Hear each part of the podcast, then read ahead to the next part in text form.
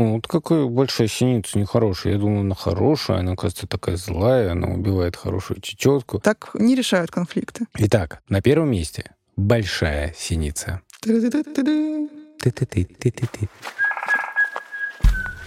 Упс, ведь увидел? Стой, стой, остановись! Смотри, вон в том кусте. Нет, чуть-чуть левее.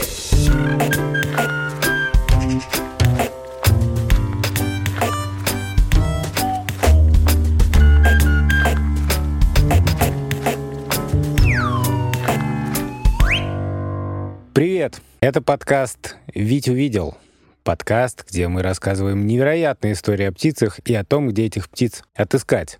Меня зовут Саша Борзенко, и я бёрдвотчер. То есть я как угорелый ношусь за птицами с биноклем, со зрительной трубой, с блокнотом, с телефоном и пытаюсь побольше о них узнать. Веду списки видов, которые я встретил, заношу во всякие базы свои наблюдения и так далее. Меня зовут Ника Самоцкая, и я тоже очень люблю наблюдать за птицами. И занимаюсь этим профессионально как ученый. Ученый, который занимается птицами, называется орнитолог. Мы поговорили с вами про сизых голубей, мы поговорили с вами про воробьев. Напоминаю, существуют полевые и домовые воробьи, и еще куча всяких видов воробьев, например, мой любимый каменный. И сегодня мы поговорим и еще об одном фантастическом виде. Скорее, о фантастической группе синицы. На самом деле, синицы — это те птицы, которых видели очень-очень многие. Я думаю, что каждый из тех, кто слушает этот подкаст, хоть раз в жизни видел синицу. Ну, например, потому что синицы очень любят кормушки и прилетают туда зимой, едят семечки, дерутся там за корм и всячески привлекают наше внимание. Одно из самых ранних воспоминаний про синицу меня — это когда в детстве я жила в городе Сургуте, и там тоже были синицы. И вот этот вот их крик ты-ты, ты-ты-ты, который постоянно разносился, я помню очень хорошо. И я помню, что мама сказала мне, что синичка любит сало. То есть вот в самом таком глубоком детстве, когда я совсем была маленькая, мне уже говорили, что синички любят сало. Но меня лично это всегда поражало, потому что просто вдумайтесь, синица — это птица размером примерно Меньше воробья. меньше воробья, ну реально, как теннисный мяч, даже меньше, как пол теннисного мяча, любит сало. И меня, конечно, это всегда немножко удивляло, почему такие небольшие птички, как синицы, любят такую довольно грубую еду. Все-таки они не хищники. Странно, что они едят мясо. Сегодня мне хотелось бы понять, как так получилось, что синицы любят сало. И в целом я надеюсь, что мы сможем побольше узнать об этих птицах. Но можно начать с того, что вообще мы привыкли видеть желтеньких, ярких птичек, но на самом деле синиц в городах немножко побольше. Итак, наша рубрика «Бери блокнотик и дуй в поле».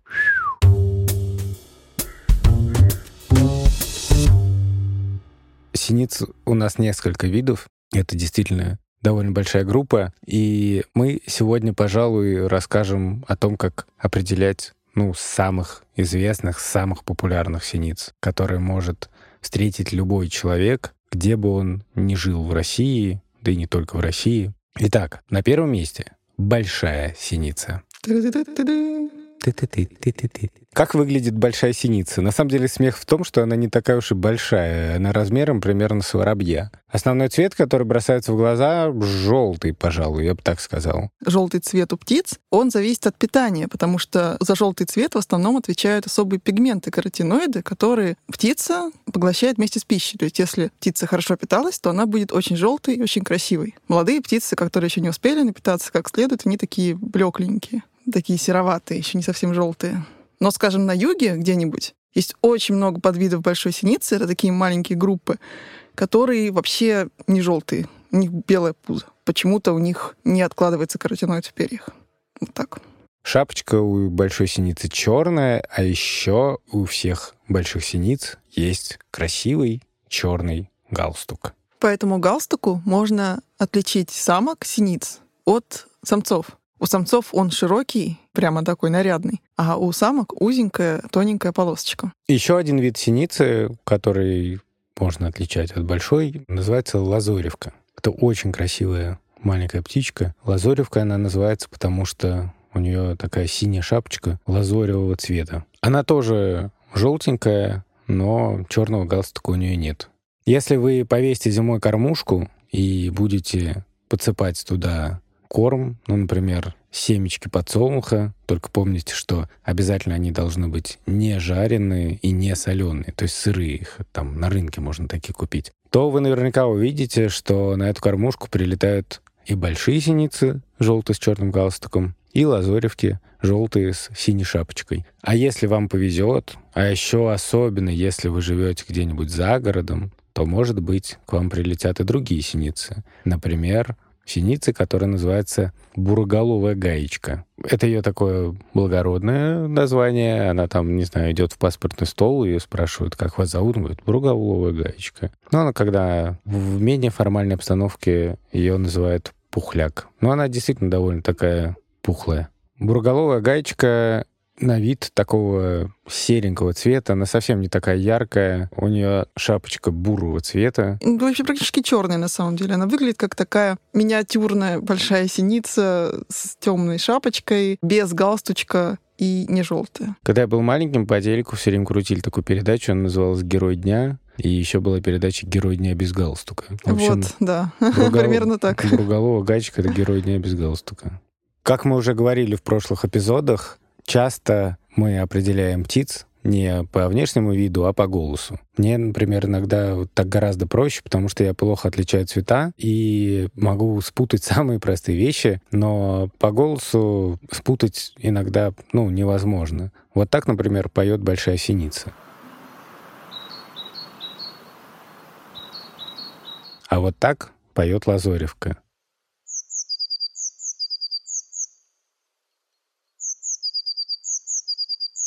А вот так поет пухляк или буроголовая гаечка.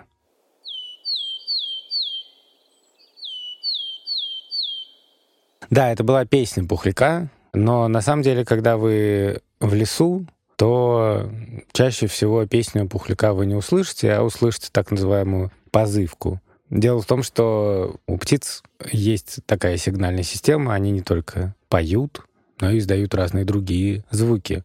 Честно говоря, позывка пухляка, наверное, не самая мелодичная на свете. Чаще всего, конечно, в городах слышно звонкое пение большой синицы, но оно не всегда такое, каким мы привыкли его слышать, потому что на самом деле у каждого самца большой синицы репертуар состоит как минимум из 40 звуков. И у меня часто бывали такие случаи, когда я иду по лесу и слышу какой-то невообразимый совершенно звук, и пытаюсь понять, кто это, и высмотреть, кто это. И не видно, как назло. Да, более того, когда я только начинал там наблюдать за птицами и старался как можно больше прочитать, там узнать о них, я стал смотреть всякие британские передачи про птичьи голоса, потому что британцы очень прокачаны в бёрдвотчинге, в наблюдениях за птицами. И там была такая фраза, что если вы слышите какую-то песню ритмичную и не понимаете, кто это, проверьте, может быть, это большая синица. Настолько у них разнообразный репертуар. И даже не обязательно ритмичную. Бывают какие-то невероятные звуки, которые вот так и не подумаешь. Там же еще есть у них, в зависимости от региона, в котором они живут, и в зависимости от способности конкретной птицы, разные могут быть диалекты и разные могут быть песенки. И есть исследования, которые показывают, что чем у самца репертуар богаче, тем больше у него успех у самок. И еще одна гипотеза, зачем ему такой большой репертуар, заключается в том, что это позволяет птицам сделать вид, что на этой территории находится больше самцов. Ничего себе. И другие птицы такие прилетают, ага, о нет, здесь прям, ну как минимум два или три поет, а это на самом деле один. Вообще надо сказать, что большая синица — это самая распространенная из всех синиц. У нее огромный ареал, то есть место, где ее можно встретить. Это вся Европа, вплоть до Северной Скандинавии. Это Восток, доходит до Японии и даже до Индонезии. И также можно ее встретить в Северной Африке. И по разным подсчетам насчитывают от 400 до 700 миллионов больших синиц в мире. Это очень много для птицы. Ну да, и на самом деле, если так выйти во двор, где есть хотя бы какие-то деревья, и попытаться за 15 минут найти каких-то птиц, то практически точно вы найдете большую синицу. Еще одна простая причина, почему синицы нам так часто попадаются на глаза, потому что они всегда с нами круглый год. Очень многие птицы улетают зимой куда-то в теплые края, а синицы относятся к так называемым оседлым видом. То есть они выводят птенцов весной здесь, да, в России, в средней полосе, и проводят здесь лето, и на зиму тоже остаются, несмотря на холода. Можно здесь еще добавить, что из-за того, что больших синиц так много, это одна из самых изученных птиц в мире, потому что ученые очень давно занимаются ее изучением. И, например, самое старое исследование идет до сих пор, но началось почти сто лет назад в пригороде Оксфорда, где ученые развесили специальные домики для птиц, и вот уже почти сто лет изучают, как они живут, как они поют, что они едят, сколько птенцов они выводят, сколько выживает, сколько не выживает. Ну да, я, конечно, не оксфордский ученый, но я тоже очень люблю наблюдать, э, как себя ведут синицы на кормушках, потому что все ведут себя немножко по-разному. И вот, например, я замечал, что лазоревка, несмотря на то, что она такая маленькая, она супер агрессивная. И иногда она там вцепляется в кормушку и вообще не подпускает больших синиц, которые вроде как больше. Надо сказать, что когда синицы остаются на зиму, для них это не то чтобы легко.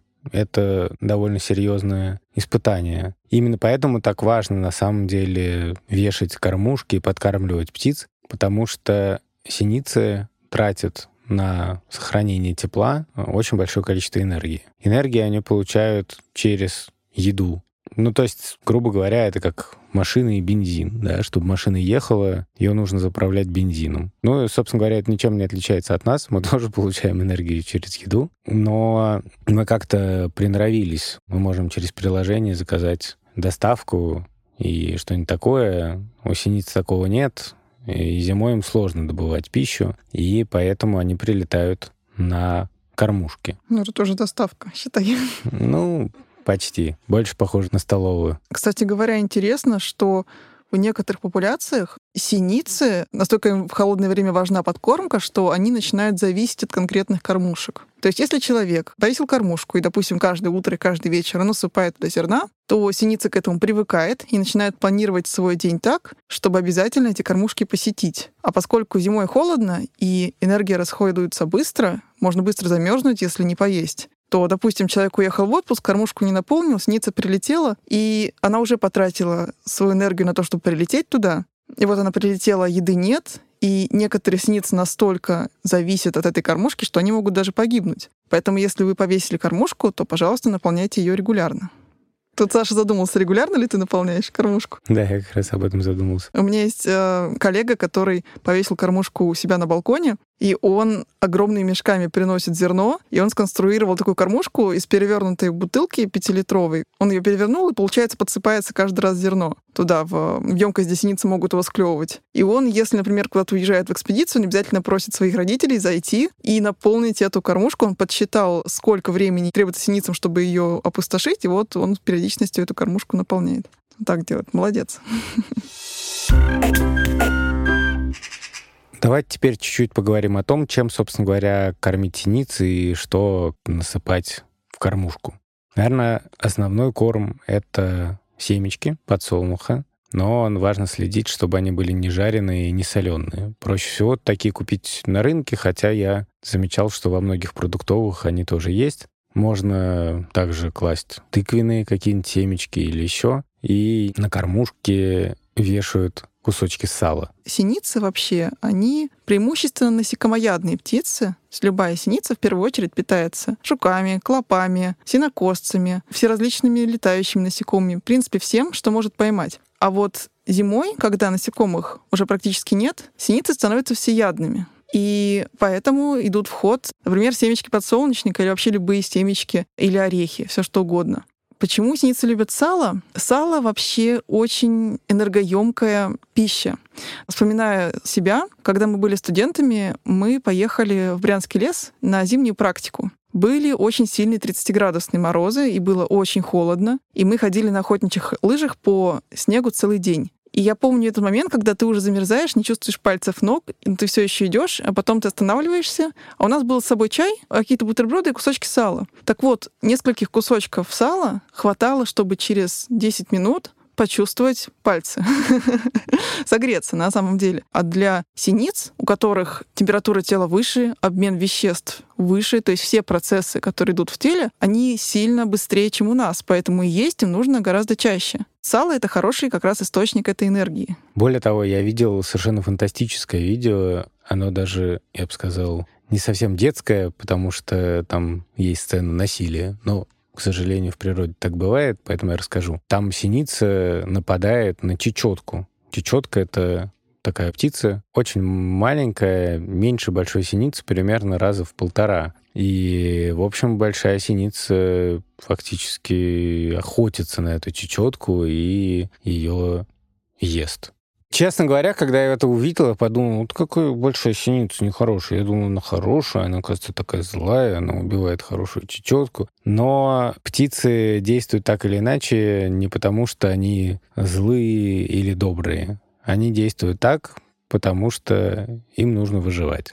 Да. И что касается большой синицы, то, как ни странно, это одна из самых хищных воробинообразных то есть похожих на воробьев, птиц вообще. Большая синица нападает на других птиц на кормушках, питается ими. И в Венгрии даже зафиксировали такое поведение, когда большие синицы залетают в пещеры, вытаскивают из щелей летучих мышей, убивают их и едят летучих мышей. Это довольно интересное поведение, и раньше никогда его не фиксировали. Но если начать их подкармливать как следует на кормушках, то они перестают это делать. Ника рассказывал, как различать по галстуку самца большой синицы от самки. Вот я много раз замечал, что зимой на кормушке в основном как раз тусуются самцы. И они активно довольно друг с другом ссорятся за корм. То есть, видимо, если на кормушку прилетит самка или молодая птица, у нее вообще не будет шансов. На самом деле так и есть самцы держатся за кормушки, которых постоянно подсыпают корм, и прогоняют от них женщин и детей. То есть они собираются, например, в такие пары или в тройки и начинают всех остальных кошмарить, не пускают никого больше есть на эту кормушку. Вот, а, соответственно, самки и молодые птицы вынуждены скитаться по лесу и искать какую-то... Типа того, да, искать все, что... Белочка.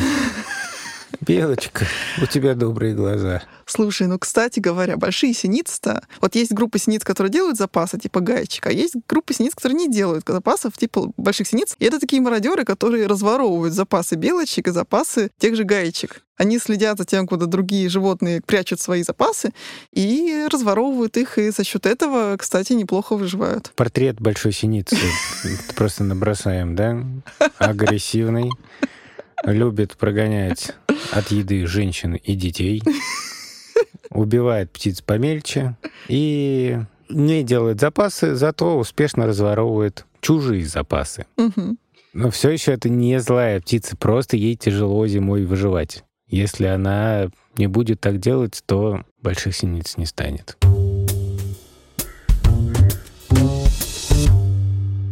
На самом деле полет птицы решает очень много проблем. И если, например, улетать зимовать в теплые страны, то можно особо не развивать себе интеллект, потому что, ну что, улетел, спокойно перезимовал и вернулся, когда уже все цветет, уже много гусениц, уже вполне себе хорошо. Ну, конечно, придется вложиться в авиапутешествие, ну, что делать? А если вы в тяжелых условиях остаетесь зимовать, то вам придется решать очень много самых разнообразных задачек. И решение этих задачек дает вам эволюционное преимущество в интеллектуальном плане. То есть вы становитесь умными. И синицы берут как раз своим умом. Они очень много чего умеют. Меня абсолютно поразила такая история, что в Англии некоторые синицы научились совершенно фантастическим образом добывать молоко. Вы могли бы подумать, что они завели коров и научились их доить, но все не так. Круто, на самом деле. Дело в том, что сто лет назад в Англии по домам ходили молочники и ставили бутылки с молоком под дверями. Потом выходил человек, забирал, и все было хорошо. И про это прознали синицы, но они не могли добраться до молока, потому что бутылка была закрыта крышечкой из фольги. Но однажды, в один прекрасный момент, какая-то очень умная синица поняла, что эту крышечку можно пробивать клювом. И научилась таким образом добывать молоко. Через 20 лет уже синицы по всей Англии умели так делать. Это важно, потому что это значит, что вот не просто какая-то одна синица так ей повезло, что она была такая умная и научилась, а что это настоящее знание, какая-то такая культурная ценность нематериальная, которая распространилась в целой популяции. То есть так же, как и у людей, которые там умеют считать, учат своих детей, а те дети учат своих детей, и постепенно все умеют считать. Удивительно, что такое есть и у синиц. Интересно, что синицы решают задачи не путем проб и ошибок, то есть пробуешь, не получается, пробуешь, не получается, а они дождаются какого-то такого вдохновения, озарения, решают проблему, и достаточно одной синицы решить какую-то проблему, как все вокруг начинают на это смотреть и быстро очень учиться. Буквально недавно сделали такой эксперимент на очень большом количестве птиц, больших синицах. Сделали специальную кормушку с секретом. У нее была такая дверка, которую можно было отодвинуть либо вправо, либо влево, чтобы добраться до еды. И вот они поймали буквально трех синиц. Значит, одну научили отодвигать э, дверку вправо, другую научили отодвигать дверку влево, а третью не учили ничему, просто кормили. И выпустили их после этого обратно. Первый же день другие синицы начали подсматривать, как опытные товарищи открывают эту кормушку, и в том месте, где живет синица, которую научили открывать дверку влево, практически все синицы делали так же открывали дверку влево. А в том месте, где живет синица, которая умеет открывать дверку вправо, соответственно, почти все сородичи научились открывать дверку вправо. То есть они явно учатся друг у друга и передают эту культурную традицию.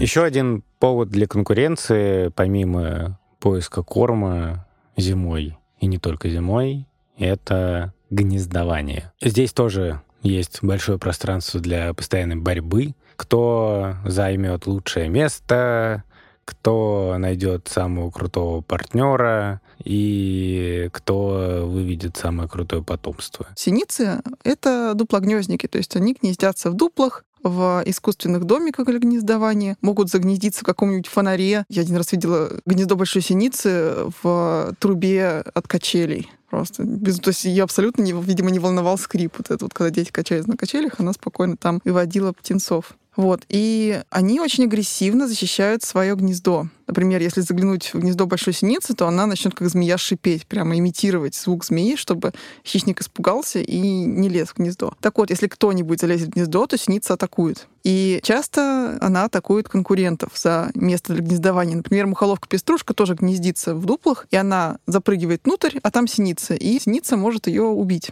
Но мухоловки-пеструшки тоже не лыком шиты, они прекрасные летуны, гораздо лучше, чем синицы. Они схватывают насекомых на лету. И мухоловка-пеструшка может может долго изводить бедных синиц своими полетами, постоянным беспокойством, так что синицы, в принципе, могут и бросить гнездо. Вот, то есть тут кто кого. В общем, если вы хотите как-то смягчить нравы среди птиц, то... Вешайте больше дуплянок. Да, помимо кормушек вешайте дуплянки. Их часто называют скворечники, но на самом деле они чуть-чуть отличаются друг от друга, потому что для синиц нужно вешать именно синичники. То есть там размер литка, да, то есть это отверстие, куда птичка залетает, совершенно определенный, потому что если его сделать слишком большим, ну, как в стандартном скворечнике, там купить в магазине скворечник, то, скорее всего, туда заселится скворец, а не синица или еще какой-то другой вид. Ничего плохого в том, что туда заселится скворец, безусловно, нет, но просто имейте в виду такой нюанс. Я очень люблю всякие дуплянки, вешаю их, правда, гораздо меньше, чем мог бы, но что кормушка, что дуплянка, это очень хорошая штука, потому что можно сделать самостоятельно. Это дико интересно, это не очень сложно. Можно просто вбить в YouTube. Например, есть такой YouTube-канал Василия Вишневского, который супер подробно рассказывает про то, как, какие дуплянки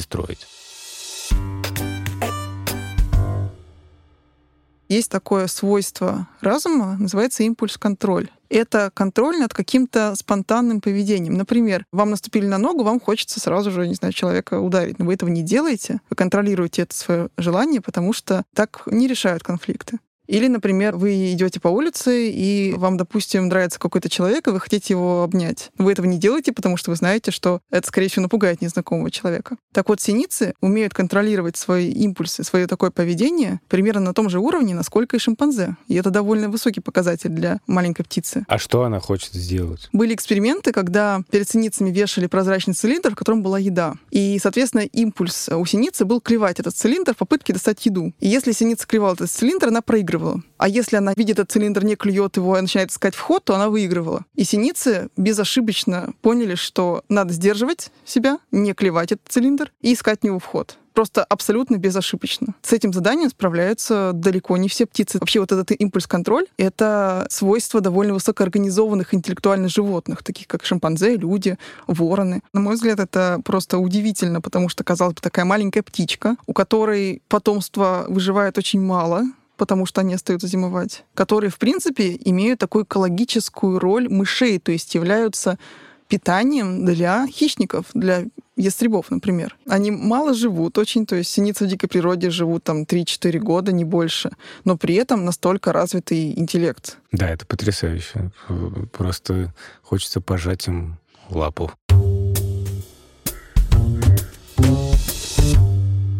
Прошлом выпуске, обязательно его послушайте, про воробьев, мы рассказывали, что некоторые воробьи научились притаскивать свои гнезда такую довольно отвратительную вещь, а именно сигаретные бычки. Это нужно для того, чтобы отпугивать паразитов. А еще некоторые ученые считают, что таким образом воробьи и некоторые другие птицы утепляют свои гнезда. Но у синиц в плане того, что притащить в гнездо, вкус, конечно, получше. Некоторые синицы, например, синицы на Корсике, причем синицы Лазоревки, это на Лазоревках было исследование, они добавляют в гнезда кусочки ароматных растений, например, тысячелистника или лаванды. Они, причем, это делают в течение роста птенцов. То есть одни вянут, они приносят другие, и ученые предполагают, что таким образом они пытаются поддержать хороший запах гнезда, может быть, его замаскировать, может быть, это как-то положительно влияет на птенцов. Может, это тоже от паразитов? Паразитов. Может быть, и от паразитов, да. Но тем не менее, что они знают на запах, что это очень пахучее вещество, очень пахучее растение, они его берут и кладут в гнездо. Ну и, кстати, они еще могут находить еду на запах тоже. Был эксперимент, где птицам давали ветки сосны, зараженные сосновым перильщиком, это такая личинка, которая ест сосну, и не зараженные. И в одном эксперименте они видели эти ветки, но не чувствовали запах, то есть это был прозрачный цилиндр. А в другом эксперименте они не видели эти ветки, но чувствовали запахи. И птеницы все равно предпочитали те ветки, в которых есть пилильщик. То есть ученые сделали вывод, что они по запаху определяли, есть он там или нет.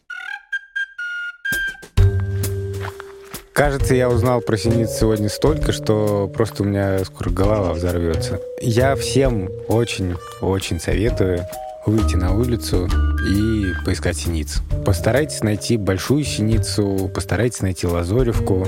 Ну, я, наверное, скажу, постарайтесь найти бурголовую гаечку, которую также называют пухляком, но, конечно, это немножко сложнее. Прислушайтесь, как синицы поют и как они зовут друг друга короткими сигналами. Все это довольно интересно. И еще я бы хотел порекомендовать книжку, которая вышла в издательстве «Белая ворона» и называется «Синицы и их родня». И эту книжку написал Стефан Каст и Стаффан Ульстрём. Это очень хорошая книжка с э, отличными картинками про разные виды синиц. Свои наблюдения присылайте в наш инстаграм гусь-гусь академи или на почту hello собака гусь-гусь академи. Меня зовут Саша Борзенко. Меня зовут Ника Самоцкая. Отличных наблюдений. Над подкастом работали редактор Сережа Дмитриев, расшифровщик Кирилл Гликман, фактчекер Полина Семенова, звукорежиссер Дима Гудничев, выпускающий редактор Лиза Марантиди и студия «Чемоданов Продакшн», а также звукорежиссер в студии Семен Микурский. Музыка, которая сейчас играет, написала Кира Вайнштейн, а обложку подкаста нарисовала Вера Хохлова. Подкаст «Витю видел» выходит в приложении «Гусь-гусь». Это такое детское приложение, где вообще много всего интересного. А уже через три недели на той платформе, где вы его слушаете. И мы будем рады, если вы поставите нам на ней какую-то оценку или оставите отзыв, или и то, и другое. Так о нас узнает больше людей. Большая синица выглядит так. Она небольшая,